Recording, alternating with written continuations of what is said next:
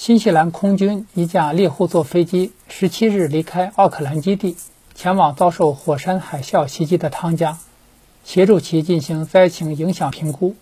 一月十五日，汤加火山爆发并引发海啸、火山灰等灾害。由于海底通信电缆中断，汤加难以和外界取得联系。应汤加电缆公司的要求。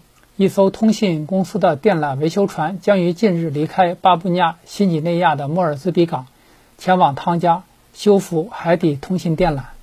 除了恢复通信外，保证灾民的淡水供应成为当下汤加的燃眉之急。人畜饮用受火山灰污染的水会导致健康问题。奥克兰大学火山学家克罗宁教授表示，汤加的淡水供应和农业可能受到严重影响。国际援助将至关重要。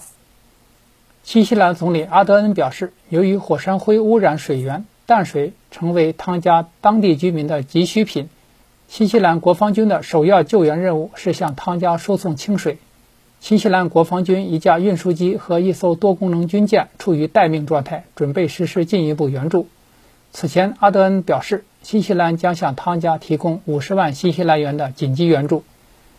新华社记者鲁怀谦惠灵顿报道。